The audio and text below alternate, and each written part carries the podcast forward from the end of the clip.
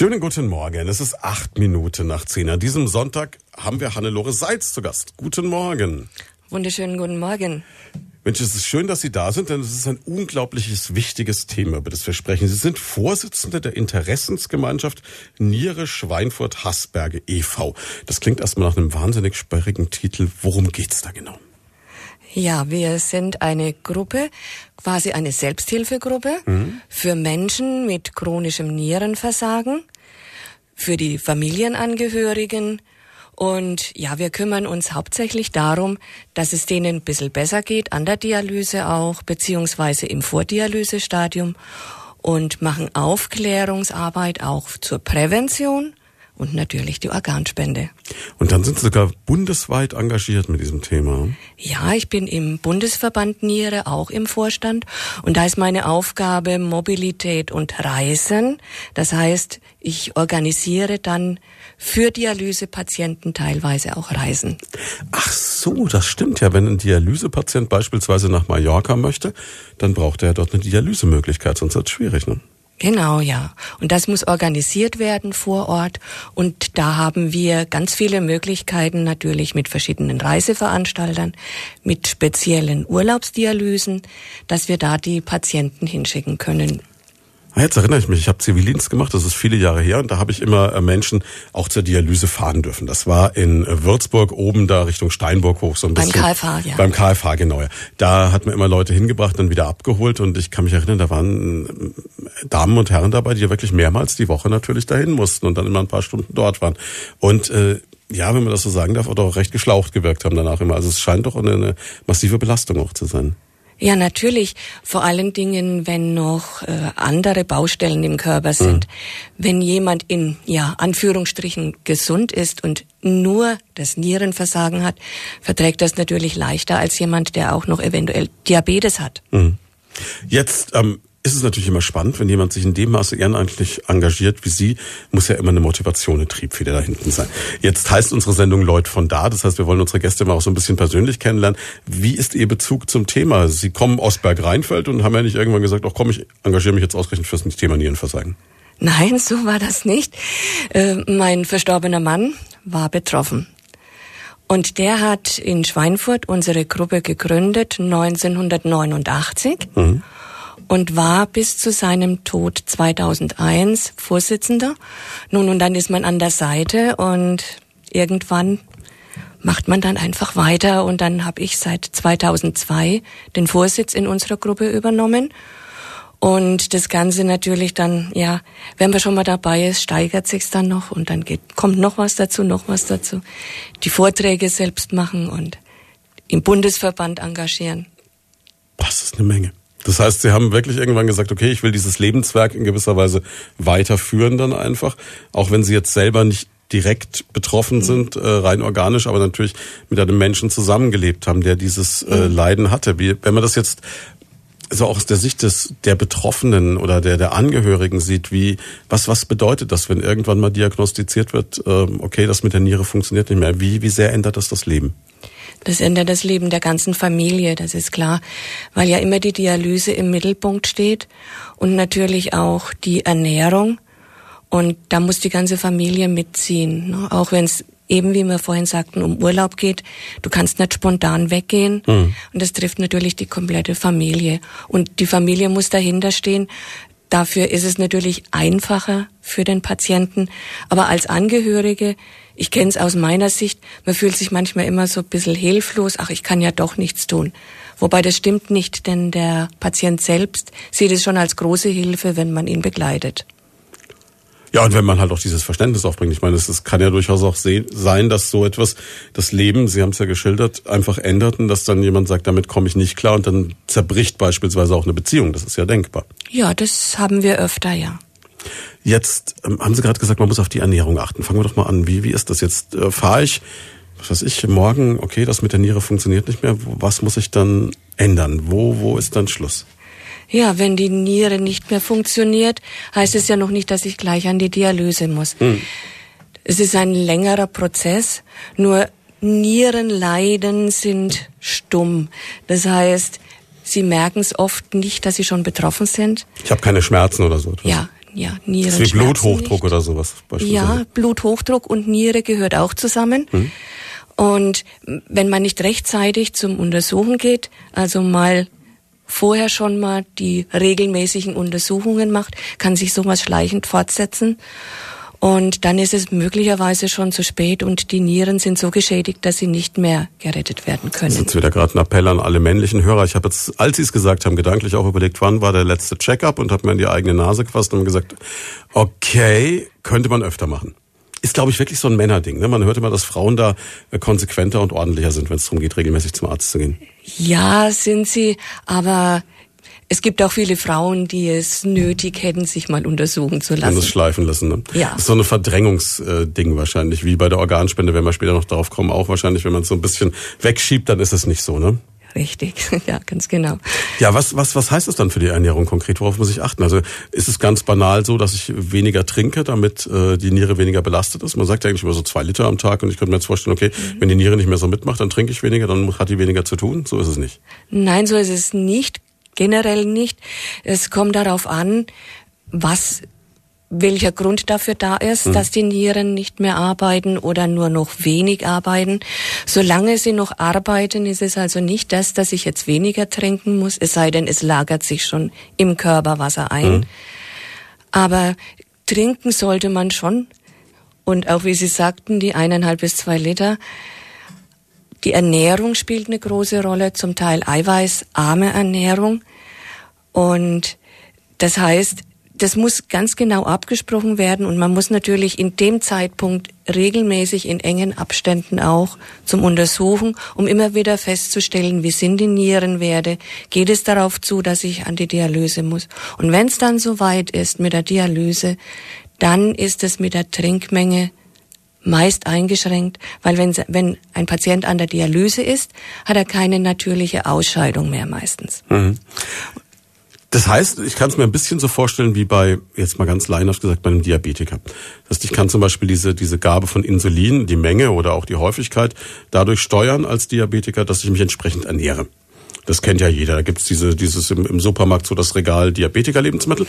Das gibt's jetzt, glaube ich, für Leute mit Nierenleiden nicht so. Ne? Aber es ist ein, ein ähnlicher Prozess quasi. Ich muss eine Art Diät halten. Ja, da gibt es auch Diätberaterinnen und dann äh, gibt es in den Dialysezentren natürlich bei einem Nephrologen, man sollte auch einem Nierenfacharzt, einem Nephrologen sein, der dann auch eine äh, Beratung hat, wie kann ich mich ernähren, was ist für mich in dem Moment, in dem Stadium das Richtige.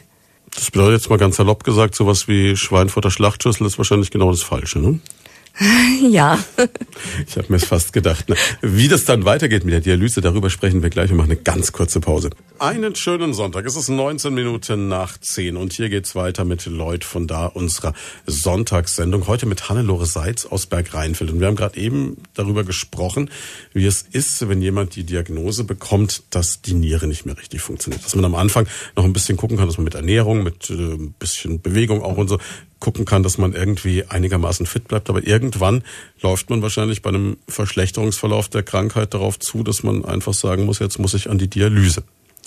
Dialyse kenne ich jetzt noch so äh, mit diesem äh, Begriff Blutwäsche. Beschreibt es das ganz gut? Das beschreibt es sehr gut, ja. Denn äh, die Nieren sind nicht mehr imstande, das Blut zu reinigen, also muss es eine Maschine übernehmen und wäscht quasi das Blut.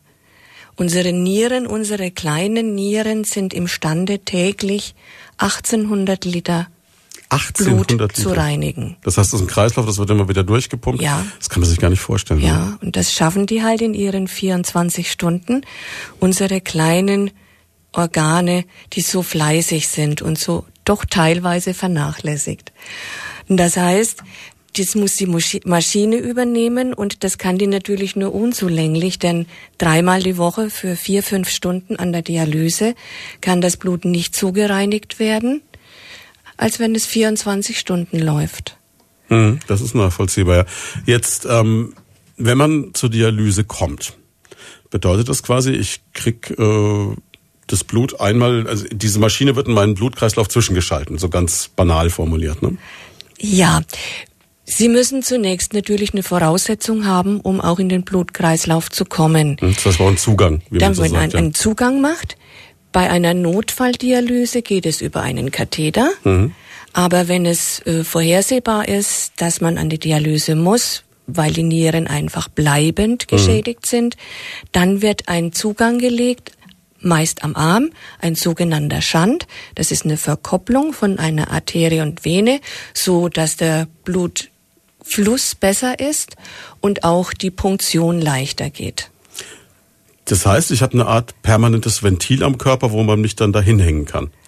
Wenn jetzt ganz, ganz, äh, ich versuche mir es jetzt einfach so ganz, ganz bodenständig vorzustellen. Ja, Sie können es bodenständig vielleicht ein bisschen so formulieren, wobei das ja, es, es gibt also auch welche, die quasi so eine Art Ventil haben, nämlich eine künstliche, äh, ein künstliches Stück, wo dann punktiert wird, mhm. aber ansonsten ist es also wirklich die Verkoppelung von einer Arterie und einer Vene. Und man kann das von außen spüren, weil das richtig pulsiert. Aber ich muss dann trotzdem jedes Mal quasi wieder mit einer Nadel da reinstechen und das wieder erneut punktieren. Ja, im besten Fall mit zwei Nadeln, also einer, der das Blut rausholt und einer, der das Blut wieder zurückpumpt. Und in diesen Stunden, viereinhalb Stunden circa sind es im Schnitt, wird dann dieser Kreislauf immer wieder fortgesetzt. Und das ist natürlich, das kann ich mir jetzt auch wiederum vorstellen, relativ belastend auch für den Menschen, der das durchmacht dann in dem Moment. Das also das schwächt wahrscheinlich. Ne? Ja, das schwächt natürlich. Vor allen Dingen, weil wir sagten ja vorhin, die, die natürliche Ausscheidung lässt nach. Mhm. Meist mhm. haben sie dann keine mehr. Dann muss auch das Wasser aus dem Körper entzogen werden, das sich ja ansammelt. Mhm. Und je mehr Flüssigkeit im Körper angesammelt ist, desto mehr muss rausgeholt werden und desto schwieriger ist es für den Kreislauf. Deshalb auch die Reduzierung auf eine geringe Trinkmenge. Ja, und dann sitzt man da zwei, dreimal die Woche, viereinhalb Stunden. Was macht man in dieser Zeit? Also nimmt man sich was zu lesen mit, guckt man Fernsehen oder, oder schläft man oder wie, wie, wie geht man mit der Situation um? Ja, meist ist es so, dass sie was zum Lesen dabei haben. Mittlerweile gibt's überall in den Zentren auch WLAN. Mhm. Dann haben sie ja Notebook, Laptop, was mhm. auch immer dabei. Man kann Musik hören, viele haben die Augen zu, einige verschlafen Teile mhm. der Dialyse. Und andere lernen Sprachen, so wie es mein Mann machte. Und über einen Italienischkurs habe ich ihn damals auch kennengelernt. Ah, okay. Jetzt ähm, ist es aber grundsätzlich auch so, dass man sagen kann, es, es schränkt natürlich das Leben auch allein dahingehend ein, dass ich halt quasi dreimal die Woche diese vier Stunden plus Anfahrt plus hin und her habe. Das heißt, ein Großteil meiner Zeit verbringe ich dann zwangsläufig an diesem Ort, wo ich äh, Dialyse bekomme. Und wie Sie schon geschildert haben, ich kann nicht einfach mal sagen, komm, wir fahren übers Wochenende weg oder sowas. Ja, die Zeit richtet sich nach den Dialysezeiten. Mhm. Die Zeit, die mir als Freizeit zur Verfügung bleibt, beziehungsweise die Zeit, in der ich noch arbeiten kann. Denn wenn ein junger Mensch an die Dialyse kommt, dann kann er ja nicht automatisch sagen, ich arbeite jetzt nicht mehr. Oder es ist auch nicht gut, wenn er nicht mehr arbeiten kann, denn die Lebensaufgabe gehört auch dazu. Und dann müssen sich natürlich die Zeiten der Arbeit und die der Dialyse dann schon ein bisschen ja, zusammenraufen quasi. Das heißt, ich muss, ich muss einen Arbeitgeber haben, der es irgendwie darstellen kann, dass ich dreimal die Woche unter Umständen einen halben Tag einfach fehle. Ja, oder man geht an eine Spätdialyse, dass man vielleicht schon mit der Arbeit fertig ist. Ne? Diese Möglichkeit gibt's auch. Das war auch heftig, wenn ich schon acht Stunden gearbeitet habe und dann noch viereinhalb Stunden Dialyse hinterherhänge. Ja, ja, ja. Das ist es ja. Viele arbeiten dann auch nur noch Teilzeit, mhm. auch körperlich nicht mehr leistbar eine, eine komplette Arbeit. Aber in Arbeit bleiben ist ganz, ganz wichtig. Also das heißt, diese, diese Normalität im Leben einfach zu erhalten, sobald wie es irgend möglich ist. Ja, ja, das ist wichtig, ganz wichtig. Mhm. Und dann kann ich ja auch noch die Art der Bauchfelldialyse machen, kurz noch dazu. Da brauche ich die Maschine nicht. Das heißt, ich habe einen Schlauch in meinem Bauch mhm. und das Bauchfell dient als natürlicher Dialysator. Wie so ein Filter quasi. Ja, und dann mhm. lasse ich alle vier Stunden eine Dialyseflüssigkeit rein, die wirkt dann in der Zeit und danach kommt es wieder raus muss mehr sein wegen der Ausscheidung. Und dann lasse ich neue Flüssigkeit rein. Ich bin dadurch freier. Ich muss nicht in ein Zentrum, das mache ich zu Hause. Mhm. Und äh, ich kann das kontinuierlich machen, also habe ich auch mehr Möglichkeit zu essen und zu trinken, weil das halt häufiger und täglich ist. Das klingt aber jetzt so, als wäre das eigentlich so der Königsweg, weil ich muss nicht mehr zur Dialyse und ich kann, äh, sag ich mal, normaler in Anführungsstrichen leben. Wieso macht das dann nicht jeder? Weil es nicht jeder kann. Also das Bauchfell muss natürlich völlig in Ordnung sein. Mhm. Und dann ist es auch so, dass man sehr hygienisch arbeiten muss. Denn wenn Sie den Schlauch öffnen, um die Flüssigkeit reinzulassen, haben Sie den Zugang zum Bauchfell. Und wenn da nicht hygienisch gearbeitet wird. Dann hole ich mir eine ganz böse Infektion hin. So ist es. Und das können natürlich viele ältere Menschen nicht mehr. Mhm. Und deshalb ist es natürlich auch so, dass viele ältere Menschen das auch nicht handeln können. Ne? Das erklärt, warum ich im Zivildienst immer das Gefühl habe, dass es vor allem die älteren Menschen sind, die ich in Dialysezentren sehe. Ja, gut, es kommen natürlich auch gerade, je älter man wird, desto größer die Wahrscheinlichkeit, dass mit der Niere mal was ist. Mhm. Das heißt auch, dementsprechend älter werden auch die Patienten. Jetzt hat ja jeder von uns zwei Nieren. Ist es so, dass es auch sein kann, dass nur eine Niere betroffen ist und eine noch funktioniert, dass man also nur ein bisschen eingeschränkt ist in der ganzen Geschichte? Ja, das ist häufiger so, dass eine Niere quasi aufgibt, hm. aber die andere die Funktion übernimmt. Aber auch da sollte man natürlich regelmäßig zum Untersuchen gehen, denn die eine Niere muss dann gepäppelt werden. Jetzt haben wir alle das Bild vor Augen von Frank-Walter Steinmeier, der ähm, wohl mit der prominenteste Mensch ist, der seiner Frau eine Niere gespendet hat. Sprich, die Frau hatte genau das Problem, dass, dass ihr Mann wohl auch hatte, dass eben einfach ein Nierenversagen da war. Und dann hat er gesagt, okay, komm, wir machen das. Also man kann jetzt nicht einfach sagen, jeder ist als Spender für jeden möglich. Ne? Das wäre zu einfach dann auf dieser Welt. Ne? Das wäre zu einfach, ja. Aber die Möglichkeit besteht natürlich. Bei uns in Deutschland gibt es das aber auch noch gesetzlich geregelt. Mhm. Denn das dürfen nur emotional nahestehende Personen sein. Das heißt also die Angehörigen, dann Partner, Lebenspartner, Ehepartner, auch möglich, teilweise schon mal unter Freunden, aber da prüft eine Kommission, dass diese Freundschaft nicht speziell dafür gegründet wurde, dass ich jetzt eine Spende mache. Denn das wäre Organhandel und äh, es könnte jemand auch mal eine Abhängigkeit deswegen kommen. Ja, und es ist natürlich verständlicherweise wäre ja das Restrisiko da, dass jemand, der jetzt sehr gut situiert ist, sagt, okay, äh, Person XY, ich organisiere dir ein relativ monetär sorgenfreies Leben und dafür spendest du mir ein Organ, das ich brauche, sag ich mal. Ja, und das ist dann ganz ganz konkret gesagt Organhandel und das ist verboten, Gott sei Dank. Darüber sprechen wir gleich weiter. Wir machen ganz kurz Wetter für die Region. Der Sonntagvormittag bei Primaton Lloyd. Von daher ist diese Sendung und zu Gast ist heute Hannelore Seitz aus Berg-Rheinfeld, Vorsitzende der Interessensgemeinschaft Niere, Schweinfurt und Haßberge e.V. Und wir haben gerade schon ein bisschen drüber gesprochen, wie das ist, wenn die Niere nicht mehr mitmacht und man dann auf eine Organspende unter Umständen auch angewiesen wäre, beziehungsweise sich die natürlich, denke ich, auch ganz einfach wünscht, weil man ähm, dann von dieser Dialyse wegkommt. Also ich glaube, es ist wahrscheinlich der Traum eines jeden Menschen, der auf eine Dialyse angewiesen ist, zu sagen, okay, ich krieg irgendwo eine Niere, die zu mir passt und dann kann ich auch wieder ganz normal leben. Ja, der Traum eines jeden Dialysepatienten ist es sicherlich nicht. Es das gibt viele, die sich auch äh, bewusst dafür entscheiden, ich mache die Dialyse, denen es auch an der Dialyse recht gut geht. Mhm. Die sagen, ich kenne jetzt den Status, ich komme damit gut zurecht, die bleiben gerne auch an der Dialyse. Aber jetzt würde ich als, als, also von meinem Standpunkt aus würde ich denken, Mensch, ich würde mir doch einfach wünschen, dass ich sage, eine Operation und dann habe ich es überstanden und dann bin ich weg und muss nicht mehr dreimal die Woche dahin. Wie, wieso entscheiden sich dann Menschen da dagegen? Ja, weil sie das nicht abschätzen können, denn eine, ein fremdes Organ ist ja trotzdem im Körper ein fremdes Organ. Mhm. Und man muss Medikamente nehmen, die, die das Immunsystem runterfahren, damit der Körper nicht erkennt, das ist was Fremdes. Das heißt, ich muss diese Medikamente gegen Abstoßung, von denen man immer hört, nicht nur eine gewisse Zeit nehmen, irgendwann gewöhnt sich mein Körper dran, sondern das ist dann wirklich ein lebenslanges Schicksal. Solange ich dieses Organ habe, muss ich diese Medikamente nehmen. Und damit bin ich dann anfälliger für alle möglichen Infektionen etc. Ja. oder auch für die Erkältung oder sonst was, weil natürlich mein Immunsystem künstlich äh, auf niedrig gehalten wird. Ja, muss halt ein bisschen mehr aufpassen, mhm. auch mehr Wert darauf legen mit Händedesinfektion und nicht unbedingt in, in der Winterzeit in einen großen geschlossenen Raum, wo alle mhm. rumschniefen.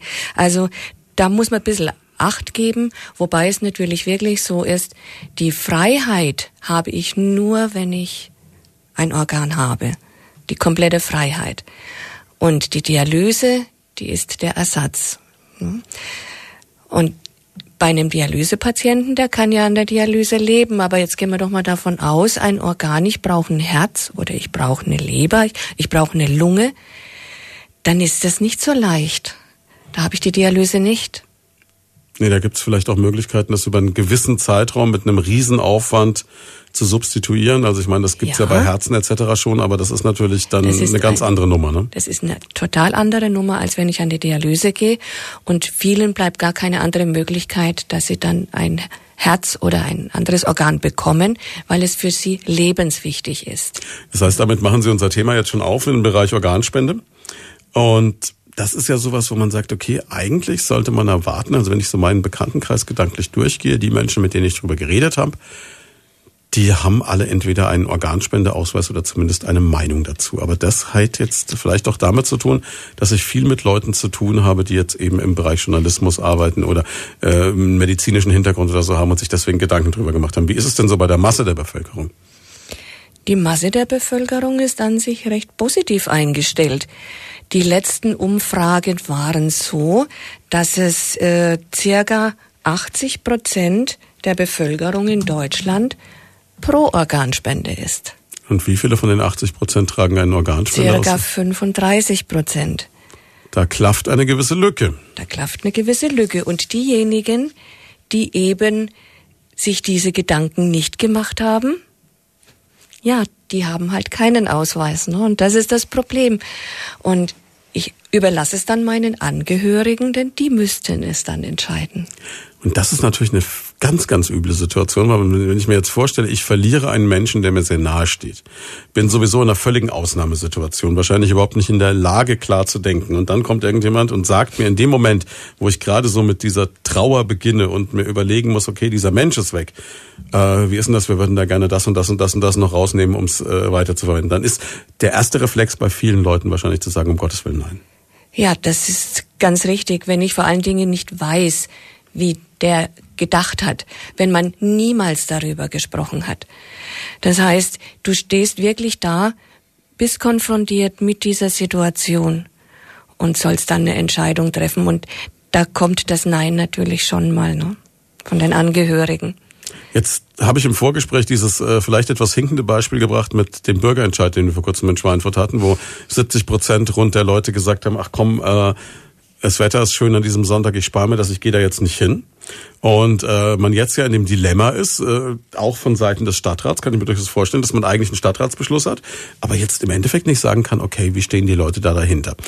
Das heißt, wäre es nicht ein denkbarer Weg, dass man jeden dazu bringt, zumindest mal über dieses Thema nachzudenken? Und da sind wir ja bei dem, was viel diskutiert wird, bei dieser Geschichte bei uns ist es im Moment so, dass das heißt, grundsätzlich ist es erstmal so, dass man sagt, ein Mensch ist kein Organspender, er entscheidet sich aktiv dazu.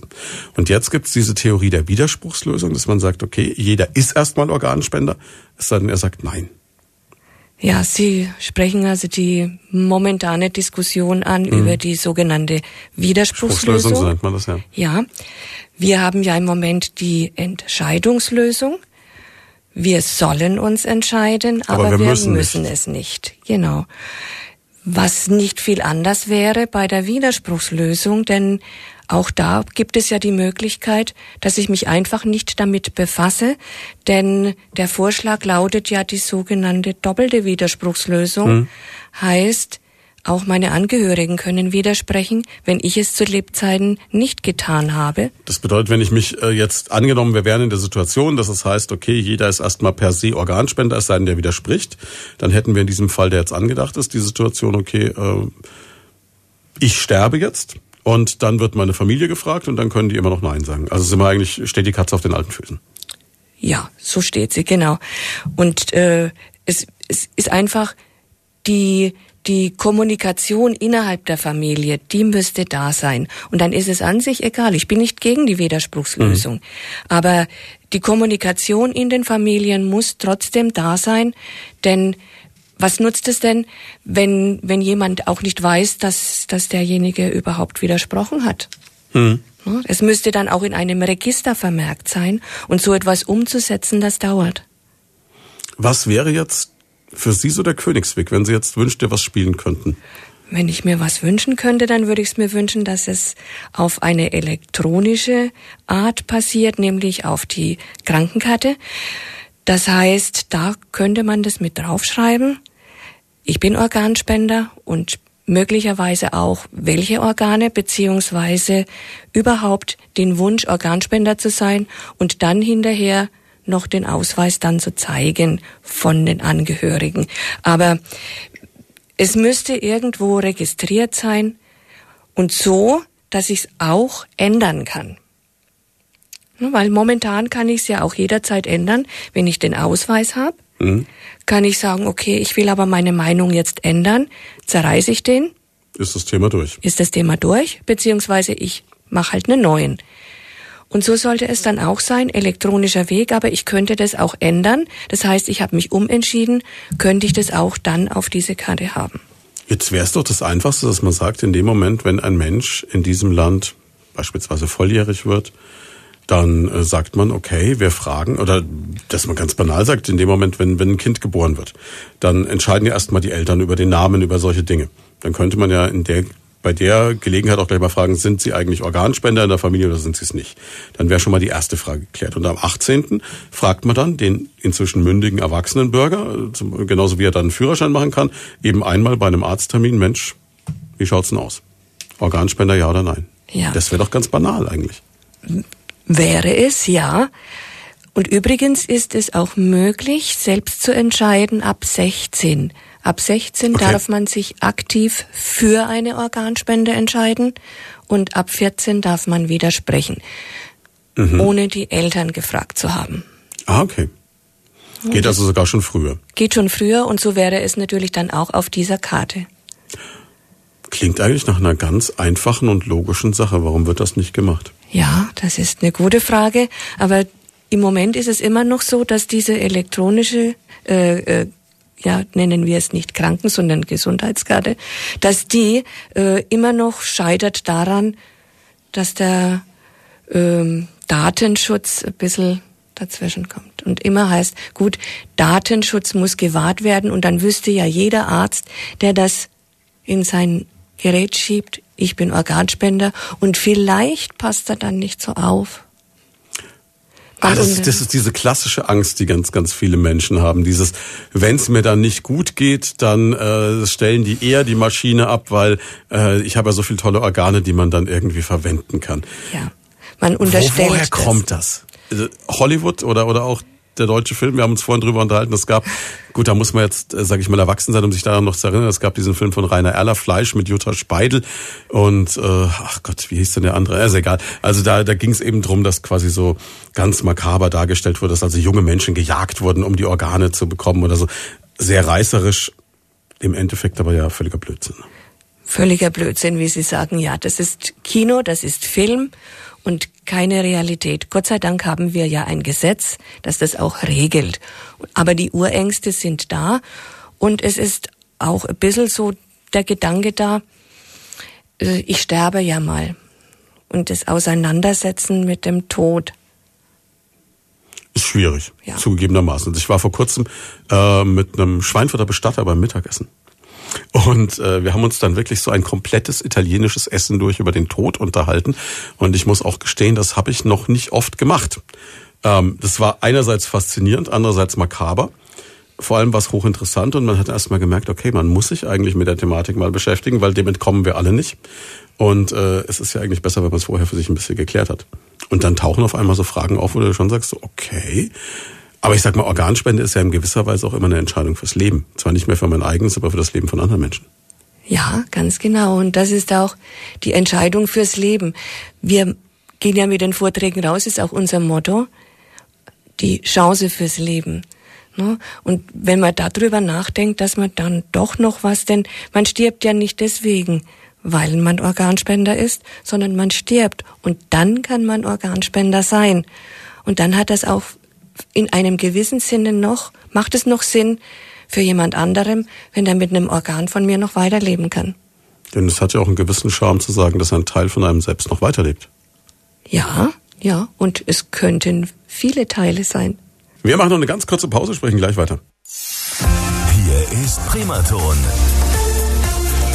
Kulthits und das Beste. Und Lloyd von da heißt diese Sendung und wir sprechen heute über ein extrem wichtiges Thema, nämlich um den ganzen Themenbereich Organspende. Grund dafür, Hannelore Seitz ist bei uns Vorsitzende der Interessengemeinschaft Niere Schweinfurt-Hasberge e.V. Und wir sind aber inzwischen über die Niere hinaus schon ganz allgemein beim Thema Organspende. Haben gerade darüber gesprochen, wie das so ist mit dem Organspendeausweis und mit dieser Angst, die viele Leute auch haben. Jetzt ähm, ist diese Angst, Sie haben es gesagt, eine Urangst, die im Menschen drinsteckt, dass natürlich irgendwann mal jemand sagen könnte, okay, komm, ähm, ich interessiere mich jetzt für, was nicht, das Herz, die Netzhaut, die Niere eben dieses Menschen und deswegen gucke ich, wenn ich jetzt Arzt bin, ach komm, ähm, der ist eh schon alt, machen wir jetzt nicht mehr alles, dann geht's vielleicht schneller. Ist komplett unbegründet, oder? Ich meine, man kann irgendwo ganz tief hinten drin verstehen, dass diese Angst da ist, aber es ist nicht machbar. Also es wird nicht passieren. Ja, die Angst ist natürlich verständlich, aber es ist in Deutschland Gott sei Dank keinerlei Hintergrund dafür, dass man diese Angst haben müsste. Also es geht wirklich ganz, ganz ethisch zu. Und mir hat mal ein äh, befreundeter Arzt gesagt, du kannst dir eigentlich nie sicherer sein, dass du wirklich, äh, dass man nichts mehr machen kann, dass du wirklich endgültig tot bist, als wenn du Organspender bist, weil die Untersuchungen noch mal so viel genauer sind in dem Moment dann. Ja, das ist richtig, denn das müssen ja die Feststellung des Hirntodes müssen ja zwei voneinander unabhängige Ärzte machen. Die machen jeder ein Protokoll und wenn das nicht übereinstimmt, dann muss die Untersuchung nochmal gemacht werden. Das wird bei keinem anderen Todesfall so gemacht. Jetzt haben Sie gerade gesagt, die Feststellung des Hirntodes. Jetzt muss man aber auch ganz klar differenzieren. Also ein wunderschönes Thema für einen Sonntagmorgen, aber ein wichtiges Thema. Ähm, das heißt nicht, wenn mein Herz aufhört zu schlagen, bin ich tot, sondern das wird ganz dezidiert festgestellt, erst wenn mein Hirn nicht mehr funktioniert. In diesem Fall ja. Das heißt, man kann den Hirntod feststellen schon seit ganz vielen Jahren, seitdem es die Intensivmedizin mhm. gibt. Mhm. Der Hirntod ist mit Sicherheit schon früher eingetreten, aber da konnte ihn keiner feststellen. Da gab es die Möglichkeiten nicht. Das heißt, die Organspende kommt auch nur dann in Frage, wenn jemand schon in der Intensivstation liegt mit Hirnschädigungen und es darauf zugeht, man sieht, okay, es könnte möglich sein, dass das Gehirn sich nicht mehr erholt. Dann werden Untersuchungen gemacht und dann kann man ganz klar feststellen, ist das Gehirn noch durchblutet oder nicht. Und wenn es komplett sich verabschiedet hat, dann kann es sich auch nicht mehr erholen. Nicht wie beim Herz, dass du mit einer Wiederbelebung was machen kannst. Das Gehirn kann nicht mehr zurückgeholt werden.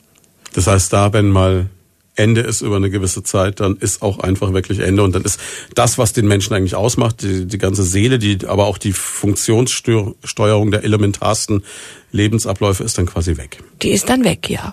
Und dann würde, wäre dieser Mensch nicht beatmet, auch das Atmen aufhören, denn es kommt ja kein Befehl mehr vom Gehirn.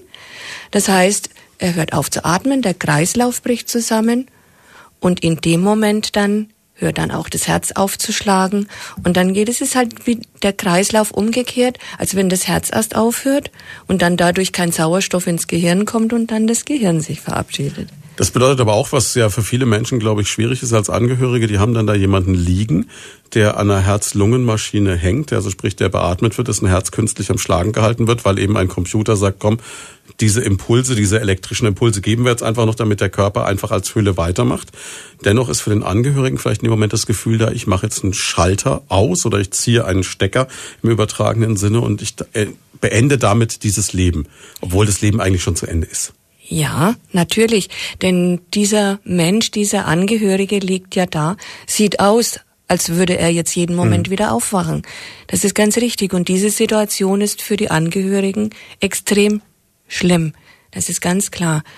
Aber das ist natürlich die Aufgabe eines guten Transplantationsbeauftragten, der diese Gespräche mit den Angehörigen ja führen muss. Und die dann so zu begleiten, dass sie das dann auch für sich dann auch aufnehmen mhm. können. Mhm. Und diese Gespräche sind extrem wichtig. Aber eigentlich wäre es doch die Aufgabe jedes Menschen selbst schon im Vorfeld zu sagen, über eine, wie man so schön sagt, Patientenverfügung, zu entscheiden, was mache ich, wenn die Situation eintritt. Schon allein aus Rücksicht auch auf die Menschen, die einem am Herzen liegen. Weil manchmal schiebt die Verantwortung weg, man verdrängt es, wir haben es vorhin gerade davon gehabt, das ist natürlich einfach und rein menschlich, aber auf der anderen Seite, man muss sich das ja immer vorstellen, wenn ein Partner, eine Partnerin, Kinder, Eltern in dem Moment in der Situation sind zu sagen, okay, in so einer Ausnahmesituation, jetzt muss ich diese Entscheidung treffen. Wie viel leichter ist es, wenn man sagen kann, okay, der Mensch, den ich so gern habe, der hat eben Zeit seines Lebens gesagt, okay, so stelle ich mir das für mich vor, so möchte ich das haben. Ja. Ja, das Angehörigengespräch ist immer ganz wichtig. Das heißt, man sollte sich zu den Zeiten, wo es einen gut geht, über dieses mhm. Thema mal unterhalten haben. Nicht erst, wenn ich krank bin und, und vielleicht schon ganz, ganz viele Baustellen habe, dann fällt es vielleicht umso schwerer noch. Wenn es mir gut geht, dann kann ich mir doch die Gedanken machen, was habe ich denn für einen Weg? Wie möchte ich denn mal irgendwann zum Ende kommen? Und wenn der Hirntod festgestellt ist, dann ist es sowieso keine Frage mehr. Das heißt, wenn eine Organentnahme ausgeschlossen ist, mhm. wenn keine Zustimmung da ist, dann müssen die Geräte sowieso abgeschaltet werden. Also, denn dieser Mensch darf ja nicht weiter therapiert werden, der ist ja schon gestorben. Mhm. Das heißt, äh, makaber gesagt, die Geräte würden eher länger laufen, wenn ich Organspender bin, weil man sagt, man will die Organe noch irgendwie am Leben halten. Ne? Genau, wo wir wieder dabei sind, bei Ihrem Freund, der sagte, die Feststellung ist dann deutlich. Ist, ja. Wenn ich jetzt mit so einer Entscheidung hadere, kann ich mir irgendwo da auch Assistenz, Hilfe suchen? Gibt es da Stellen, mit denen ich reden kann? Weil vielleicht ist es ja auch so, dass ich mich mit dem Thema auseinandersetzen will, habe viele Fragen, bin unsicher, habe heute zufällig nicht Radio gehört. Wo, wo kriege ich, wo kriege ich die Infos her? Ja, natürlich in, bei uns in unserem Bereich gerne an uns zu wenden. Wir gehen ja auch in äh, Schulen, in Vereine und machen Vorträge zu dem Thema, wo natürlich auch immer ganz viele Fragen kommen, mhm. die man auch sehr, sehr individuell beantworten kann. Wir sind mit Infoständen unterwegs, so waren wir ja auch wieder bei der UFRA. Und da kommen ganz viele, viele Fragen und dann sagen die Leute auch immer, dass, wenn ich vorher gewusst hätte, hätte ich schon längst einen Ausweis.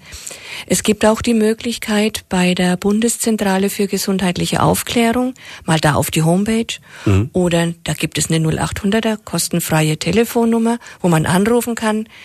Und von der DSO, das ist die Deutsche Stiftung Organtransplantation in Deutschland, da kann man natürlich auch Fragen stellen und bekommt die ganz kompetent beantwortet. Also die Möglichkeit, eine Antwort zu bekommen, gibt es genug? Gibt es sehr viele. Jetzt haben Sie gerade gesagt, es gibt immer die gleichen wichtigen Fragen, die gestellt werden. Ich würde vorschlagen, wir machen jetzt ganz kurz Nachrichten und direkt danach reden wir mal drüber, was denn so beispielsweise auf der UFRA die Fragen sind, die am häufigsten an Sie rangetragen werden. Und dann können wir die hier nämlich auch gleich nochmal klären. Bleiben Sie bei uns geht in ein paar Minuten weiter. Fünf Minuten nach elf, einen schönen Vormittag. Zweite Stunde Leute von da an diesem Sonntag und zu Gast heute Hannelore Seitz, Vorsitzende der Interessensgemeinschaft Niere, Schweinfurt und natürlich auch Hassberge e.V. Ja, und sie ist auch bundesweit engagiert und wir sprechen so gerade so ein bisschen über das Thema Organspende. Haben vorhin gehört, sie sind viel unterwegs, auch auf großen Messen. UFRA ist so ein klassisches Beispiel. UFRA ist ja immer alle zwei Jahre im Wechsel mit der Mainfrankenmesse, ist so die große Verbraucherschau, die es noch gibt bei uns in der Region. Und ähm, wenn Sie jetzt da sind, Sie haben gesagt, es kommen Leute mit immer den gleichen wichtigen Fragen. Was sind denn so die wichtigsten Fragen, die immer gestellt werden? Ja, die allererste Frage ist immer, ich bin doch schon viel zu alt, ich kann doch gar nicht mehr spenden. Das sagt meine Mutter immer so bedauernd. Die ist hier, wird jetzt ähm, ja, ich weiß nicht, ob ich das sagen darf, sie hört vielleicht sogar zu, aber sie, sie geht, sie geht so langsam auf die 80 zu, sagen wir es so. Ne? Und ähm, da ist es natürlich so, die sagt immer, oh, ich habe einen Organspendeausweis, aber mal ganz ehrlich, die will doch keiner mehr, die Organe. Wie ist denn das? Können Sie meiner Mutter die Sorge nehmen, dass es doch noch was gibt, was man weiterverwenden kann? Ja, die Sorge kann ich ihrer Mutter nehmen. Die braucht ihren Ausweis nicht wegschmeißen, denn äh, das kalendarische Alter zählt nicht, sondern der Zustand der Organe in dem Moment, wenn es der Hirntod festgestellt wäre. Das heißt, es kann sein, dass ich biologisch ein ganz anderes Alter habe, als ich jetzt kalendarisch habe. Richtig, ganz genau. Und viele ältere Menschen haben noch bessere Organe als manche jüngere. Das ist zum Teil genetisch bedingt oder natürlich auch Ernährungs-, Lebensweise.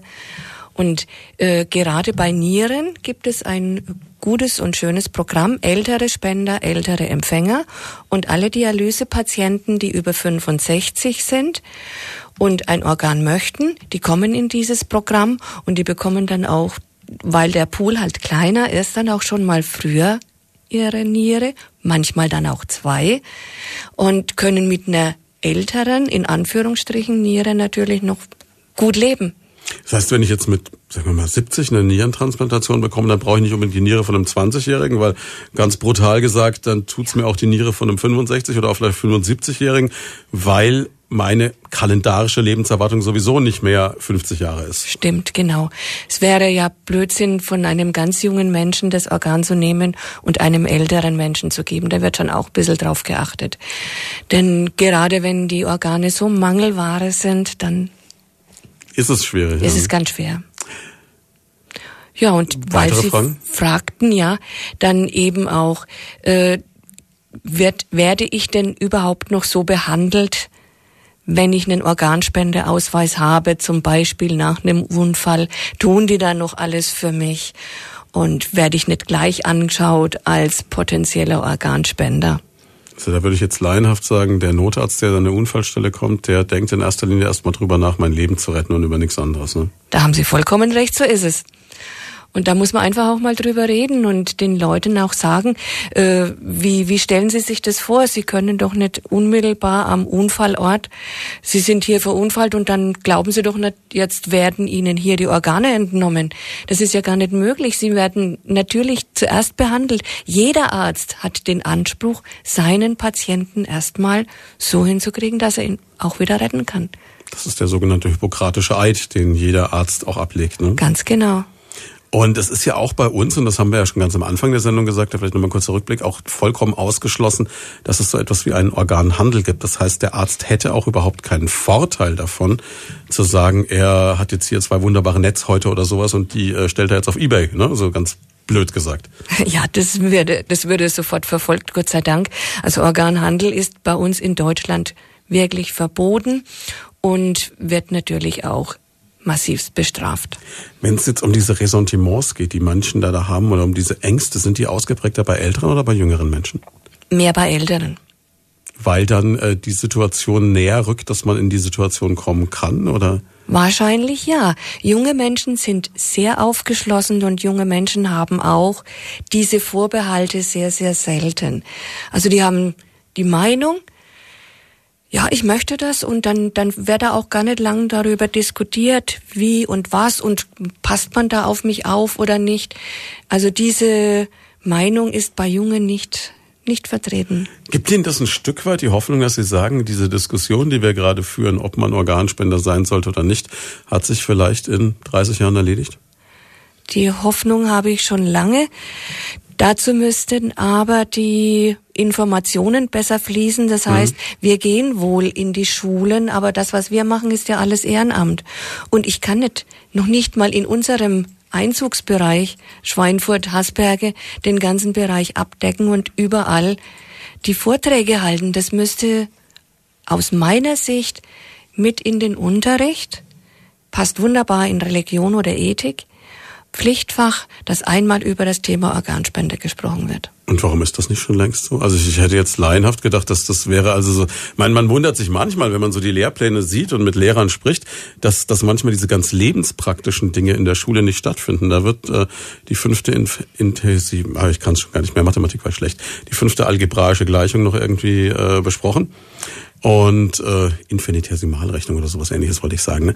Und gleichzeitig ähm, schlicht und ergreifend dann ähm, über solche Dinge nicht gesprochen. Also man, man erfährt zum Beispiel auch in der Schule nicht, dass es gegen mir so, du kriegst nicht beigebracht, wie eine Steuererklärung funktioniert beispielsweise. Also diese ganz banalen Dinge. Ja, die Dinge des Lebens, die man eigentlich wirklich braucht. Ja. Eigentlich braucht, ja. Jetzt äh, kommt gerade eben eine Frage auch rein und da sind wir jetzt äh, vielleicht genau bei dem Thema von einer Hörerin, wenn ich das richtig sehe. Auf WhatsApp steht jetzt kein Name dabei, aber das Foto lässt auf eine Frau hindeuten. Ähm, die schreibt, hallo, ich höre euch zu. Ich denke über Organspende nach. Es ist schwierig. Dann habe ich zurückgeschrieben, warum ist es schwierig? Und jetzt kam gerade die Antwort, weil reiche Leute können es sich leisten. Wenn ich genau weiß, ein Mensch, der nicht reich ist, bekommt äh, mein Organ, dann helfe ich gerne, aber nur wer wirklich Hilfe braucht. Okay, es ist ein bisschen holprig formuliert, das ist oft so beim Internet, ne? aber das heißt, da ist der Gedanke da, dass also der reiche Mensch eher an das Organ kommt als der Arme und der Arme, der es dringender bräuchte, würde vielleicht auf der Liste nach hinten rutschen. Gut, diese Skandale hat man immer wieder gehört. Da gibt's immer diese Berichte, dass es angeblich so sein sollte. Das ist wie die Spinne in der Yucca-Palme, wo man immer erzählt, ne?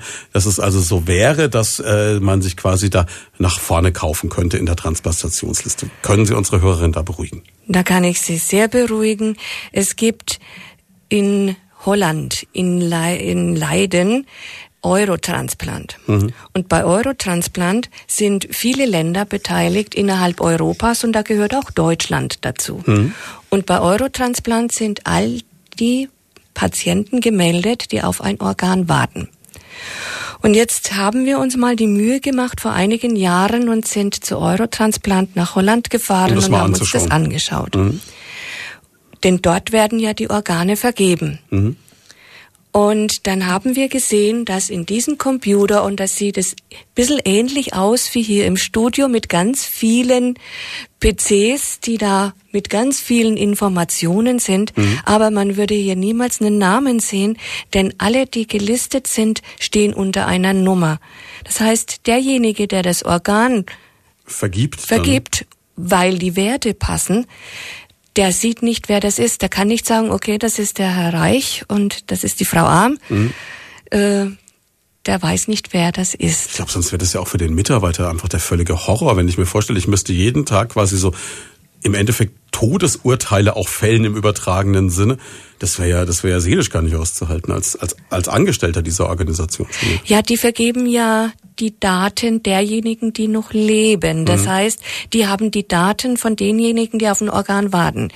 Und die kennen vom Spender nur die Daten. Also das heißt, die wissen, das ist so und so, bei mhm. ihm die Werte und das. Die wissen auch nicht, wer sich dahinter verbirgt. Ja, das, das finde ich aber gerade ja. gut, weil sonst wäre es ja, also, ich stelle mir jetzt gerade auch bei Empfängern vor, wenn ich dann, in, in, was weiß ich, ein Passfoto und einen Namen hätte und müsste dann entscheiden, der kriegt's, der kriegt's nichts, das, das wäre ja, das wäre ja gar nicht als Belastung auszuhalten. Das ist eine unvorstellbare Belastung natürlich. Und so geht es alles anonym, bleibt anonym. Was ich vielleicht erfahren kann als Empfänger ist, ob es männlich oder weiblich war. Hm.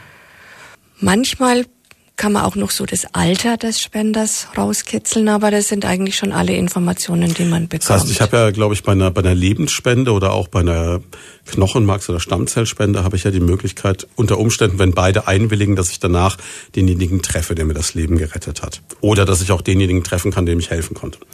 Aber das bedeutet auch, wenn ich jetzt von einem Menschen, der verstorben ist, ein Organ bekomme, habe ich nicht die Möglichkeit, irgendwann als Empfänger zu sagen, ich bedanke mich bei der Familie oder ich ähm, gehe an die Grabstätte und lege ein paar Blumen hin. Das ist nicht möglich. Es ist nicht direkt möglich. Es ist indirekt möglich, nämlich über die DSO. Das heißt, ich schreibe beispielsweise einen Brief ja. und dann wird er weitergeleitet. Ja, und die sehen, dass alles anonymisiert ist. Allerdings geht es nicht mehr jetzt so diesen direkten Weg. Man konnte das bis vor einigen Jahren, und da kommt unser Datenschutz wieder ins Gespräch. Man konnte bis vor einigen Jahren einen anonymen Brief schreiben. Mhm. DSO hat sich's angeschaut, schaute nach, welche Spenderfamilie mhm. und hat diesen Brief dann an die Spenderfamilie weitergeleitet. Das dürfen sie nicht mehr mhm. Datenschutz. Aber es gibt zum Beispiel Angehörigentreffen. Mhm. Das heißt, Angehörige von Spender kommen zusammen mit Organempfängern, die anonym sind wohl auch, mhm. aber äh, die dann gegenseitige ja, Aufarbeitung machen. Das heißt, sich ihre Geschichten gegenseitig erzählen und da kann jeder für sich dann was rausziehen. Ja, ja und die Möglichkeit auch zu erfahren über die DSO von Spenderfamilien, ob die Organe, die gespendet wurden, noch jemandem helfen. Also das wäre jetzt, glaube ich, was, was mich wahnsinnig interessieren oder was mir wahnsinnig helfen würde in, in, in so einer Trauersituation, wenn ich mhm. weiß, Mensch, äh, die Organe meines Angehörigen haben noch ein Leben gerettet. Also es ist eigentlich eine sehr schöne Vorstellung. Und auch genauso könnte ich mir vorstellen, wenn ich so ein Organ bekomme und mein Leben damit dann weitergehen kann oder erleichtert wird, wie jetzt im Fall von der Niere beispielsweise, dass ich dann das Bedürfnis hätte, mich irgendwie zu bedanken. Hm. Also das fände ich zum Beispiel eine ganz, ganz tolle Geschichte, wenn das möglich wäre. Da ist fast ein bisschen zu viel Datenschutz dann wieder. Ne? Ja, ja, gut. Die, die, also ein bisschen so, das Bedanken geht noch. Und was viele machen, äh, sie lassen an dem Tag ihrer Organspende dann mal eine Messe lesen mhm. für den Verstorbenen. Und ich weiß ganz sicher, dass diese Menschen, die ein Organ bekommen haben, sehr, sehr dankbar sind. Und ihren Spender auch immer wieder, obwohl sie ihn nicht kennen, auch immer wieder in Gedanken haben.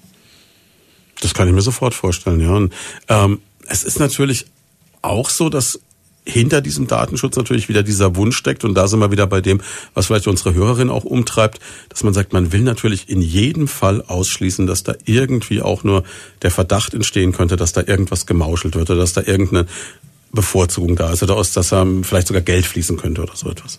Ja, das ist Gott sei Dank so, dass man das in Deutschland ausschließen kann. Dafür haben wir unser Transplantationsgesetz. Jetzt hört man immer wieder diese, diese mythischen Geschichten, dass halt Menschen sich dann im Ausland irgendwo in einem Drittweltland ein Organ besorgen. Gibt es diese Fälle wirklich? Die gibt es wohl sicher. Ich selbst kenne keinen. Ich wüsste auch niemand in meinem Umkreis, der jemanden kennt.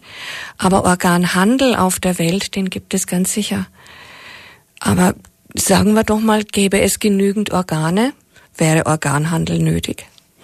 Vermutlich nicht. Das ist wiederum richtig. Und damit könnte man auch viel Leid wahrscheinlich wieder gerade in armen Ländern verhindern, wo vielleicht dann eine Familie irgendwann beschließt oder auch jemand, der seine Familie versorgen muss, beschließt, okay, komm, ich probiere mein Leben mit einer Niere zu fristen und kann dafür, was weiß ich, die Familie ein paar Jahre ernähren oder so etwas ja im Bestfall. Das ist natürlich schon erschreckend, dass es sowas gibt. Wie, wie groß ist denn die Zahl der Wartenden? In Deutschland im Moment warten circa 10.000 auf ein Organ. Davon sind es ungefähr 8000, die auf eine Niere warten. Hm. Und äh, der Rest ist dann Leber, Niere, äh, Leber, Herz, Lunge, Bauchspeicheldrüse. 10.000 klingt jetzt gar nicht so viel, wenn ich mir vorstelle, wir sind ein Volk von 80 Millionen Menschen. Rein ja. statistisch, so brutal es jetzt klingt, sterben jedes Jahr sehr viele von uns. So ist es. Das heißt, es, muss, es, es dürfte eigentlich gar kein Problem sein. Ja, es ist aber auch so, dass auf der Warteliste immer wieder welche sterben. Das heißt, die Warteliste kann nicht größer werden, Sie weil viele einfach nicht länger warten können. Mhm. Aber das, das bringt einen doch eigentlich zur Verzweiflung, wenn man sich das überlegt, dass, dass wir dieses Problem in einem Handstreich lösen könnten, wenn genug Leute sagen würden, ach komm, ähm, ich bin bereit, meine Organe zu spenden. Ja, ja, natürlich. Aber Sie müssen auch davon ausgehen, äh, Organe spenden kann man ja, wir hatten es ja gesagt, nur beim eingetretenen Hirntod. Mhm. Jetzt ist der Hirntod sehr selten. An denen, die in der Klinik versterben, sind es gerade mal ein Prozent, die am Hirntod sterben. Das heißt, die anderen sterben aus irgendeiner anderen Ursache und dann kann ich das Organ in dem Moment schon gar nicht mehr verwenden. Ja. Okay. Und dementsprechend selten und wenige Organe hat man halt auch. Ne? Das heißt, es war jetzt, mein, mein Gedanke war viel zu milchmädchenmäßig, dass ich dachte, okay, wenn jemand stirbt, kann ich auf jeden Fall, wenn er Organspender ist, noch irgendwelche Organe entnehmen. So leicht geht's nicht. So leicht geht es nicht, weil wir die Voraussetzung haben, nur beim eingetretenen Hirntod. Okay, das macht schwieriger zugegebenermaßen, ja. Also umso wichtiger wäre es aber natürlich, dass möglichst, dass sich jeder einen Gedanken drüber macht, weil ja, weil ja damit ja diese diese Menge an Menschen sehr, sehr reduziert wird. Das heißt, nur wenn ich in Anführungszeichen das, ich möchte nicht sagen, das Glück, das wäre ein bisschen, äh, würde hinken in dem Zusammenhang, aber das Schicksal habe, dass ich irgendwann einen Hirntod sterbe, nur dann mhm. komme ich als potenzieller Spender in Betracht. Das heißt, wenn ich dann schon einer dieser wenigen bin, wo es ginge, und dann habe ich halt keinen Organspendeausweis, dann ist ja doppelt schade. Ja, ganz genau so ist es, ja. Das ist wie wenn Sie jetzt auch bei der Knochenmarkspende, da ist ja auch die Wahrscheinlichkeit, dass es passt, sehr gering. Mhm. Und je größer der Pool, desto häufiger kommt auch mal ein, kommt auch mal ein Spender dann so, zustande, ne? Ja, ich kann mich erinnern, wir haben vor vielen Jahren hier ähm, für einen kleinen Jungen ähm, aus Schweinfurt so eine, eine Aktion gemacht in der TG damals, äh, dass wir geguckt haben, dass der, ähm, der hat eine Knochenmarkspende gebraucht. Und ähm, ich weiß, wir haben damals tausende von Menschen an dem Tag typisieren lassen. Das war ein Riesenaufwand mit dem Roten Kreuz. Und, also das war unglaublich. Es war, man hat auch diese Welle der Solidarität gesehen und Trotzdem ist es nur so ein Tropfen auf einen heißen Stein, weil es halt so schwierig ist, so eine Knochenmarkspende zu finden. Andererseits denke ich mir jeden Tag, wenn ich so mal in den Geldbeutel schaue und entdecke dieses Kärtchen von der DKMS, ich mir sage, Mensch, wie cool wäre das, wenn das Telefon irgendwann klingelt und du erfährst, du kannst jemandem helfen. Ja. Das ist, ist ja, man muss es ja auch mal so rumsehen. Das ist ja, gerade jetzt in dem Fall, DKMS ist ja nochmal eine ganz andere Sache. Da, da muss ich ja nicht selber sterben, um zu helfen, sondern da kann ich ja lebendig bleiben. Und das, das ist also das ist unfassbar. Da haben Sie vollkommen recht. Das ist unfassbar. Das ist ja auch wie Blutspenden. Ne? Mhm. Also je mehr es gibt, desto mehr kann man dann auch helfen. Das ist ganz klar. Aber äh, bei der bei der Organspende jetzt äh, die befa das befassen wir. Wir haben es ja vorhin gehabt. Wir müssen mit uns mit dem Tod befassen. Und das muss man natürlich bei der Spende, wenn ich die Knochenmarkspende mache, nicht. Oder eine Lebensspende oder bei der Blutspende. Und da ist es auch viel, viel einfacher. Da erklären sich auch viel mehr bereit dafür. Und eine, so eine Aktion zu machen, äh, wir haben es ja mal gemacht mhm. in Schweinfurt. Umgebung, Umgebung. Wir haben einen Organspendewettbewerb gemacht so wie es mit der Knochenmarkspende mhm. ja auch gemacht wird. Und wir hatten die Beteiligung von acht Gemeinden mhm. und das auch mit großem Medienrummel. Das hat ganz toll geklappt. Und da hatten wir an diesem Tag, ich weiß jetzt die Zahl leider nicht, aber unvorstellbar viele Menschen, die gezeigt haben, ich habe einen Ausweis, beziehungsweise ich fülle einen neuen aus. Mhm. Und solche Aktionen, die müssten noch viel häufiger laufen. Nur wir als Ehrenamtliche können so vieles nicht alleine stemmen. Das ist nachvollziehbar. Wir machen noch eine ganz kurze Pause, sprechen gleich weiter. Das heißt, eine halbe Stunde haben wir noch mit Hannelore Seitz. Sie kümmert sich ehrenamtlich sehr stark um das Thema Organspende, ist selber Vorsitzende der Interessensgemeinschaft Niere Schweinfurt-Haßberge, ist im Bundesvorstand. Und Sie haben gerade eben schon gesagt, Frau Seitz, Mensch, es ist natürlich auch ein Riesenproblem zu sagen, man versucht das alles auf einer ehrenamtlichen Ebene irgendwie abzudecken. Ist fast nicht mehr zu schaffen. Denn ich kann mir vorstellen, für so ein Ehrenamt, da geht richtig Zeit drauf dann auch, ne? Ja, ich mache mir auch die Mühe und für eine Excel-Liste zu Hause mit den Stunden, die ich ehrenamtlich verbringe. Und da komme ich auf Wochen, Monatsstunden, Monatsstunden so im Schnitt von 80, 90 Stunden. Und dann Puh. sind mal, wenn die UFRA ist, bin ich ja jeden Tag da. Da habe ich auch mal einen Monat dabei, da habe ich 130. Ja, und ganz brutal gesagt, so was wie heute, der Sonntagvormittag ist gelaufen, ähm, weil Sie auch wieder in Sachen Aufklärungsarbeit unterwegs sind im Endeffekt, ne? Ja, so ist es. Aber letztendlich alles, was mit Aufklärung zu tun hat, und äh, ich mache es auch gerne, denn ich weiß, ich kann vielleicht ein bisschen was bewegen und wenn ich dann in unserem Umfeld, dann bei meinen Mitgliedern, wenn wieder mal jemand ein Organ bekommt, dann sage ich mir immer, vielleicht war es eine der Stunden, die ich damit verbracht habe. Das heißt, es gibt einem irgendwo, was ja, glaube ich, insgesamt bei Ehrenamt ist und was ich oft so erlebe, wenn ich Menschen, die ehrenamtlich sehr engagiert ist, hier in der Sendung habe, es gibt einem schon irgendwo auch was zurück dann. Ja, selbstverständlich. Ich sehe die, die Menschen, die vor allen Dingen auch die in unserer Gruppe sind, wie es denen geht. Und wenn du mit denen nur mal ein bisschen redest und wenn du ein Ohr dafür hast und wenn du auch ihnen ein bisschen was beantworten kannst und ihnen wieder ein bisschen Mut machst, ihnen hilfst, die Mobilität wieder ein bisschen zu finden, dann ist da auch ganz viel Dankbarkeit da. Und was ja auch ganz erfreulich ist, es wird ja das Ehrenamt auch mittlerweile sehr anerkannt und auch sehr honoriert. Also es gibt zum einen für alle Ehrenamtlichen diese Ehrenamtskarten. Ja, die habe ich natürlich auch. Die, äh, sage ich mal, damit kommt man günstiger ins Kino, kriegt ein paar Vergünstigungen und so. Das ist eigentlich eigentlich da geht's ja nicht um das Monetäre, da geht's einfach um diese Anerkennung, dass man sagt, okay, wir nehmen das wahr, da macht jemand was, engagiert sich für uns alle und dann geben wir auch was zurück. Mhm. Und äh, dann gibt es natürlich auch die Möglichkeit, dass es noch, wenn man sehr viel tut, eine Stufe weitergeht, wie bei Ihnen. Und ähm, Sie haben vorhin so, so ein Kästchen gezeigt, das ist schon faszinierend. Es war das erste Mal, glaube ich, dass ich live äh, einen Verdienstorden der Bundesrepublik Deutschland sehen durfte. Schaut schon schick aus.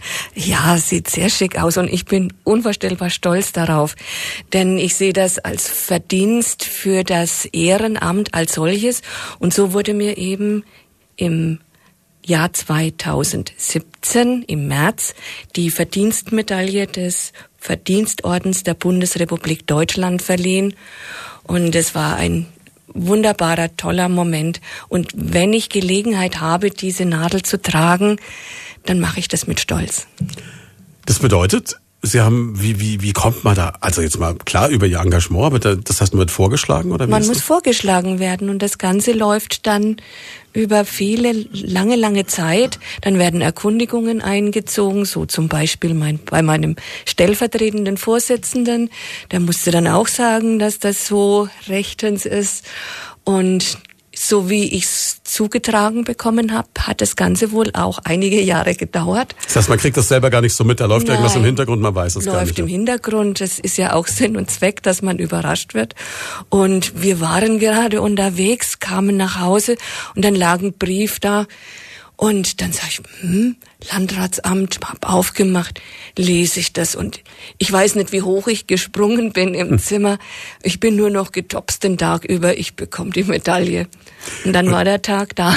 Und, und wie, wie läuft das denn ab? In was für einem Rahmen bekommt man sowas verliehen? In einem sehr schönen Rahmen. Bei uns, bei uns war es im Landratsamt und unser Landrat Florian Töpper hat mir die Nadel überreicht, hat sie angesteckt, hat eine ganz liebe, nette Rede gehalten und es fand eine kleine Feier statt, die wir äh, genießen durften in einem schönen kleinen Rahmen mit dem Landratswein, mit bisschen Häppchen und dann waren Medien da, also es war toll. Und das ist natürlich, kann man vorstellen, sowas gibt dann auch was zurück, wenn man sagt, okay, diese 80 Stunden pro Monat, die man leistet oder mehr, die werden auch irgendwo anerkannt dann. Die werden in dem Fall sehr, sehr anerkannt. Und wie gesagt, es, es machte mich sehr stolz. Und ich habe auch gleich gesagt, ich sehe es als Anerkennung für alle, die mir auch helfen. Mhm. Denn alleine kann ich das alles auch nicht machen. Die bei mir mithelfen, die Anerkennung fürs Ehrenamt. Und dass nicht nur eine Medaille bekommt derjenige, der seine Arbeit macht und eh Geld dafür bekommt. Sondern es ist wirklich auch so, dass Sie sagen, diese Nadel, die Sie dann tragen, tragen Sie stellvertretend auch für den ganzen Verein dann in dem Moment. Selbstverständlich, für alle, die ehrenamtlich arbeiten. Wie groß ist Ihr Verein denn überhaupt? Wir haben im Moment 170 Mitglieder. Und Sie suchen, naja, also kann man schlecht sagen, bei einer Selbsthilfegruppe, Sie suchen nicht unbedingt Nachwuchs, ne? so kann man es nicht formulieren. Ne? Nein, aber wir sind natürlich offen, wenn jemand zu uns möchte. Und wir haben jetzt auch, das läuft jetzt neu an, ein neues Projekt im Raum Hasberge, fängt es jetzt erstmal an, äh, selbsthilfefreundliches Krankenhaus. Da werden wir mit den Kliniken zusammenarbeiten, dass die sich auch äh, bisschen mehr äh, darum kümmern, dass die Patienten auch sich mit, mit Selbsthilfegruppen auseinandersetzen können, dass die wissen, da gibt hm. es jemand. Und es ist natürlich auch genauso, wenn jemand jetzt äh, uns zuhört und beispielsweise zur Dialyse geht oder äh, sagt, okay, ich habe da ein Problem mit der Niere, er kann sich an Sie wenden. Aber gerne, natürlich. Jederzeit kann mich anrufen und wenn ich zu Hause bin und es ist vielleicht nicht gerade nachts, dann verspreche ich auch, ich werde ans Telefon gehen. Ja. Jetzt äh, haben Sie auch ganz pfiffige und nette Ideen, wirklich, äh, wenn es darum geht, ähm, so ein bisschen Öffentlichkeit zu erzeugen. Also Sie haben mir einen wunderschönen Teddy mitgebracht, mit dem ich mich sehr freue, sehr schön, mit äh, einem Organspende-Teddy. Was, was steckt da dahinter? Ja, wir haben das einfach mal uns ausgedacht, wir könnten doch was machen. Und da haben wir mal diese Teddys bestellt. Das heißt, diese Teddys sollen demjenigen, der das bekommt, wir wählen die natürlich dann schon aus, die mhm. streuen wir nicht einfach so. Habe ich Glück gehabt quasi, ne? Ja, das heißt, wir geben die weiter, dass der denjenigen, der es bekommt, einfach so ein bisschen Trost gibt, mhm. beziehungsweise ihm auch mal hilft und für ihn da ist. Das heißt, der passt jetzt auf Sie auf, Herr Schwarz. Das ist großartig. Damit Sie nicht irgendwann mal in die Lage kommen, ein Organ spenden zu müssen oder, was noch viel wichtiger ist, nicht, dass Sie mal irgendwann ein Organ bekommen müssen. Weil ich jetzt natürlich sagen muss, gut, das mit der Organspende, das fände ich jetzt es muss jetzt nicht gleich morgen sein, das gebe ich jetzt offen zu. Ne?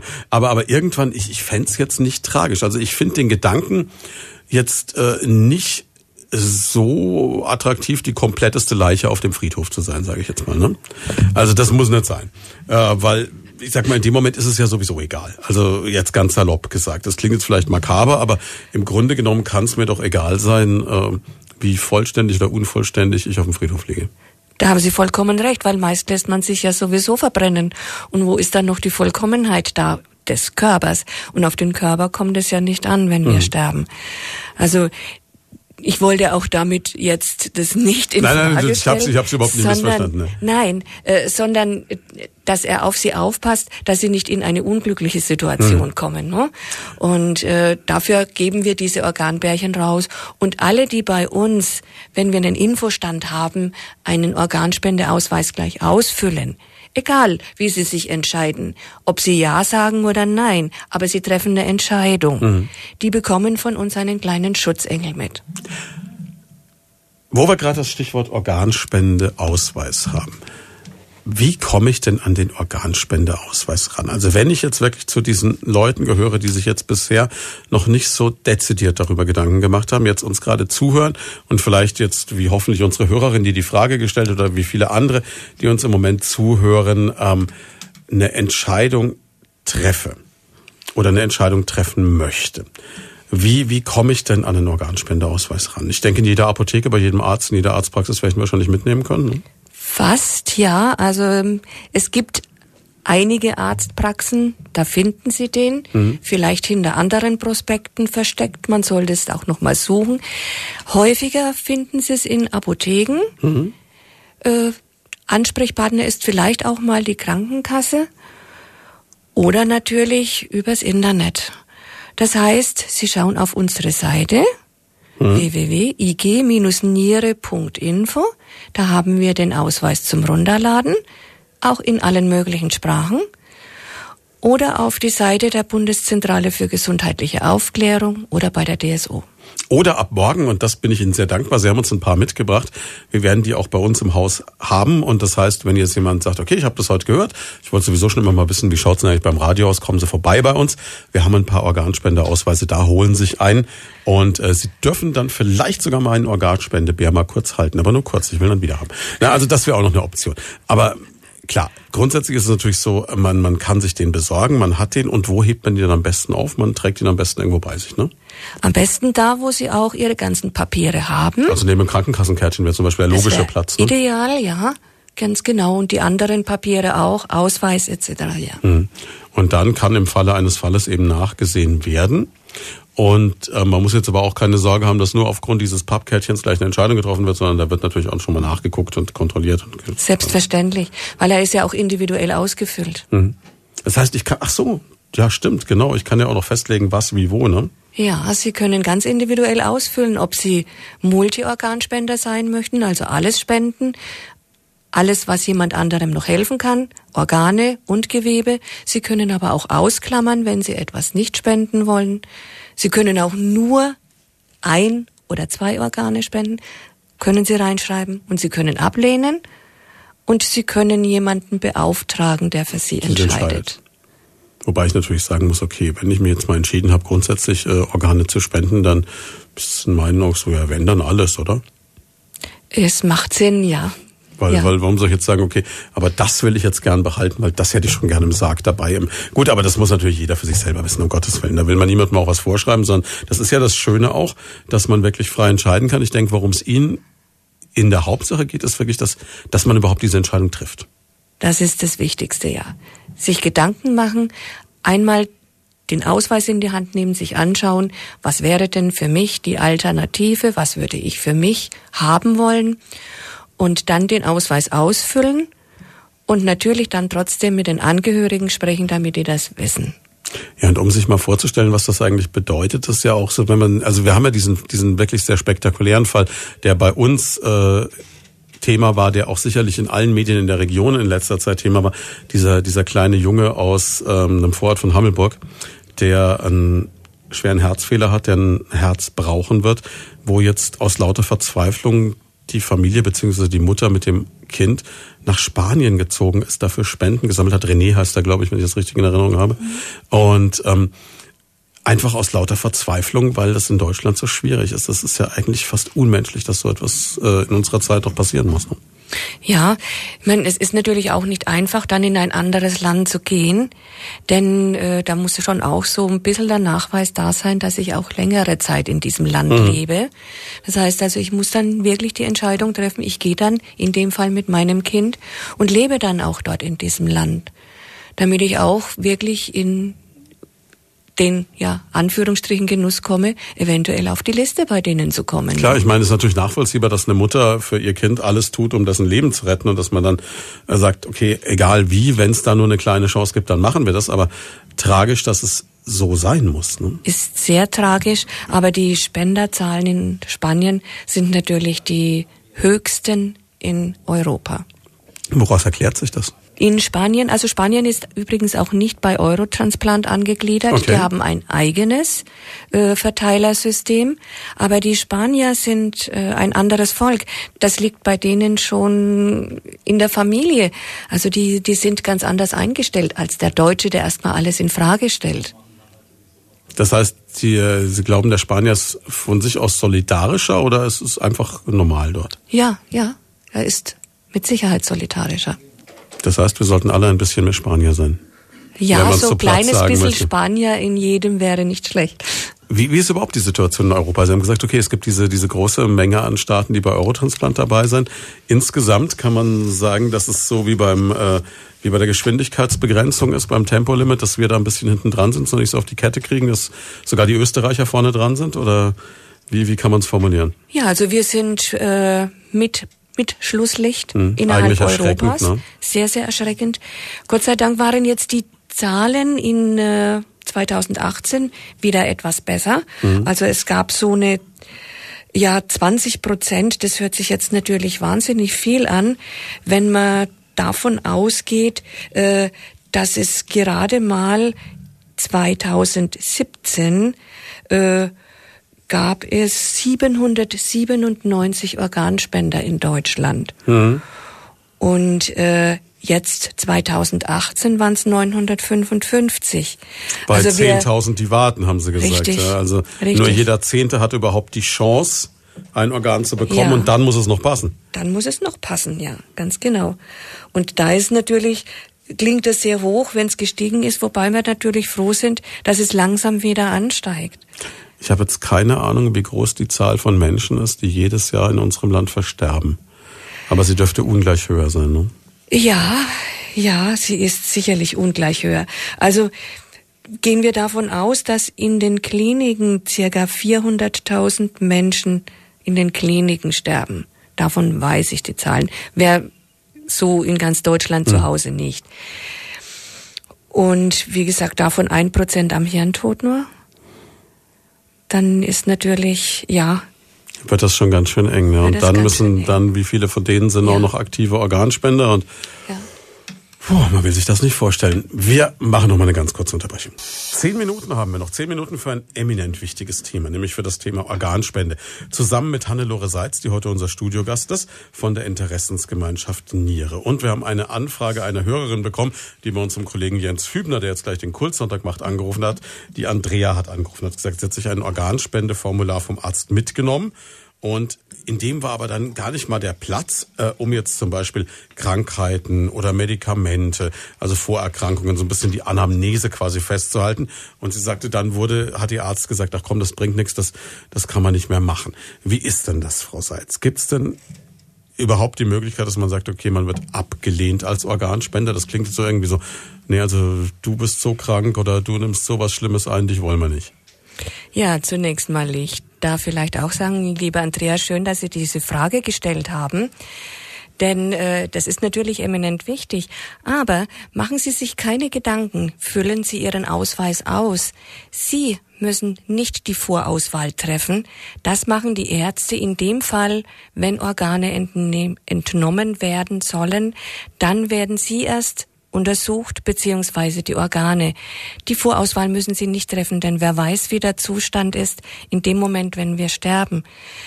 Die Auswahl, wenn wir jetzt treffen, das hat ja damit gar nichts zu tun und Sie müssen einfach davon ausgehen, es wird untersucht, Sie füllen den Ausweis aus und damit ist gut. Ist eigentlich logisch, ne? Jetzt, wo Sie es sagen. Also, wenn ich denke, ich habe jetzt schon seit vielen Jahren einen Organspendeausweis im Geldbeutel. Ich mache den ab und zu mal neu, weil der dann immer so, irgendwann sieht er ein bisschen zerfranst aus, ne? Dann denkt man sich so, komm, jetzt füllst mal wieder einen neuen aus, damit es wieder ein bisschen äh, leichter lesbar ist. Aber klar, im Grunde genommen ist es schon so. Man entscheidet sich irgendwann äh, als Jugendlicher oder wann auch immer dafür. Und äh, wenn dann hoffentlich sehr spät die Situation kommt, dass man in die Fragestellung kommt, dann kann ja der Gesundheitszustand ein ganz anderer sein. Ne? Und es kann ja auch sein, dass ich jetzt gerade zu dem Zeitpunkt irgendein Medikament nehme, das schwierig wäre, dass ich aber nur einen gewissen Zeitraum nehme oder so. Ja, ja, genau. Also diesen Umstand, das muss man sich nicht machen. Das wird untersucht. Ausschlusskriterien gibt es natürlich. Das ist ein akutes Krebsgeschehen oder bei HIV, das würde ja übertragen. Aber das sind alles Sachen, die werden ja dann festgestellt. Ja, gerade im Fall HIV kann es ja durchaus sein, dass man das vielleicht ja gerade erst bekommen hat, so brutal es jetzt klingt, ne? Oder äh, auch bei einer Krebserkrankung, dass man vielleicht selber noch gar nichts davon weiß, beispielsweise, ne? Ja. Also das ist das ist klar. Also da äh, muss man sich, glaube ich, keinen Kopf machen. Entscheidend ist in erster Linie einfach lieber mal ausfüllen Auf jeden Fall. und dann ist man auf der sicheren Seite und dann werden die Ärzte schon sehen, was können wir verwenden, was können wir nicht verwenden. Ja, klar, also im Endeffekt ist aber offensichtlich dieser Aufklärungsbedarf wirklich da. Das merken wir auch an den Fragen, die heute kommen. Das heißt, man kann eigentlich gar nicht genug drüber reden. Ja, immer wieder. Und das ist auch mein Appell. Ich hoffe es, dass es wirklich irgendwann, wir sagten es vorhin ja schon mal so, in den Regelunterricht kommt und äh, junge Leute schon dafür sensibilisieren und dann wird es vielleicht auch irgendwann besser mit den Organspenden in Deutschland. Wenn ich mir das jetzt auf der anderen Seite vorstelle, jetzt machen Sie das, was haben Sie gesagt, 80 Stunden im Monat, dass Sie sich mit der Thematik befassen. Schaltet man da irgendwann nochmal ab oder, oder spricht man jeden, den man trifft, so mal drauf an und so im Bekanntenkreis, so, hast du eigentlich einen Organspendeausweis oder sollten wir da nicht noch oder? Nein, nein, nein, nein. Ich kann das durchaus trennen. Wenn ich unterwegs bin in Sachen Organspende, dann bin ich wirklich mit Leib und Seele dabei. Aber ansonsten bin ich ganz normal Mensch. Und es gibt natürlich auch die Möglichkeit, dass das Thema auf eine ganz, ganz spielerische Weise auch publik zu machen. Also Sie hatten vor einiger Zeit eine Theaterspielgruppe beispielsweise da zu dem Thema. Ja, wir hatten eine Spielgruppe aus Wiesbaden und die das Galli Theater und der Chef dieses Theaters ist selbst betroffen und die spielen Präventionstheater und die waren da mit dem Stück Die Spenderniere. Und wir hatten das in der Schule und die spielen das wirklich so, dass es ein bisschen amüsant ist, dass man auch mal herzhaft lachen kann, aber mit dem durchaus ernsten Hintergrund. Und das kam sehr gut an. Das war viel, viel besser, als wenn sich jemand hinstellt und denen was erzählt. Ja gut, so Frontalunterricht, das sind, da schalten die meisten dann ganz schnell ab, kann ich mir vorstellen. Ja. Dennoch haben Sie gesagt, Sie machen viele Vorträge auch mit Ja. Schülern. Ab wann ist so das Alter da, wo man sich Gedanken machen sollte?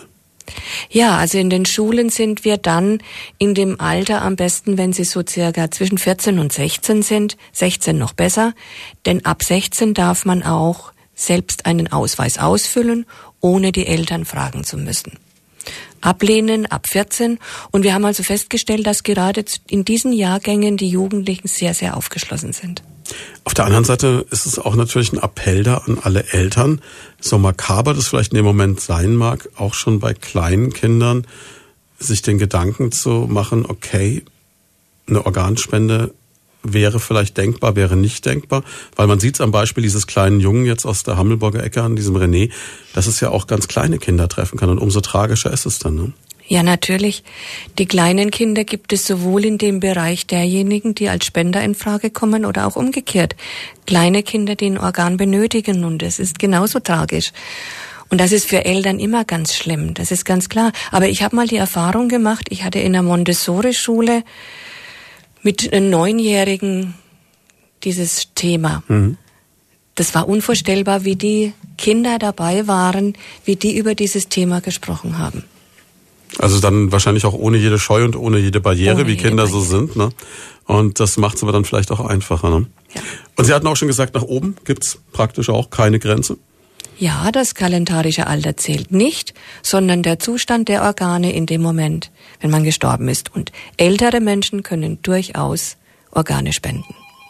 Wenn man sich jetzt ein bisschen mit engagieren möchte, muss man, das haben Sie auch schon gesagt, nicht nierenkrank sein, um bei Ihnen mitzumachen. Ja, gerne jederzeit. Helfer brauchen wir immer. Die können sich gerne bei mir melden. Jetzt haben Sie schon angesprochen, man kann sich bei Ihnen melden. Jetzt haben wir noch kurz Zeit, vielleicht mal die verschiedenen Möglichkeiten, wie man an Sie rankommt, noch mal zusammenfassen. Ja, das wäre natürlich über unsere Homepage www.ig-niere.info. Da ist auch meine Kontaktdaten drin, die Telefonnummer, wo Sie mich erreichen können. Da ist meine E-Mail-Adresse drin. Also auch jede E-Mail wird von mir beantwortet. Wenn Fragen kommen, die ich nicht weiß, dann weiß ich aber, wer sie weiß und gebe sie dann weiter. Also da gibt's auf jeden Fall die Möglichkeit, in Kontakt zu kommen. Ansonsten gibt's natürlich die Möglichkeit, dieses komplette Gespräch noch morgen nochmal nachzuhören. Ab mittags wird's als Podcast auf Primaton Online auch stehen. Da können Sie sich's anhören. Natürlich können Sie in Zukunft auch bei uns, solange der Vorrat reicht, sich einen Organspendeausweis abholen. Wir werden da jetzt ein paar bei uns vorne am Empfang deponieren und ansonsten, wenn uns die ausgehen, holen wir neue. Ist kein Problem. Und darüber hinaus bleibt jetzt eigentlich nur noch die Frage, was machen Sie jetzt nachdem Sie sich einen ganzen Sonntagvormittag schon wieder fürs Ehrenamt engagiert haben. Heute Nachmittag bleibt ein bisschen Freizeit? Es bleibt Freizeit.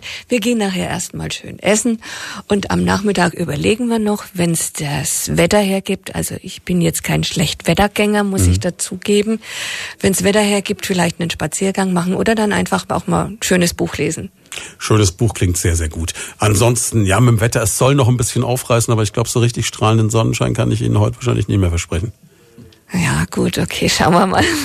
Auf jeden Fall vielen, vielen Dank, dass Sie da waren. Das waren zwei hochinteressante Stunden und ein sehr, sehr wichtiges Thema. Und unser Appell, denke ich, bleibt an alle. Egal wie sie sich entscheiden, wichtig ist, dass man überhaupt mal eine Entscheidung trifft und sich Gedanken drüber macht. Ja, ich habe da so einen Spruch, der aus Österreich kommt. Warum willst du deine Organe mit in den Himmel nehmen? Hier auf Erden werden sie gebraucht. Besseres Schlusswort hätte es nicht geben können. Es ist 12 Uhr mittags. Schönen Sonntag.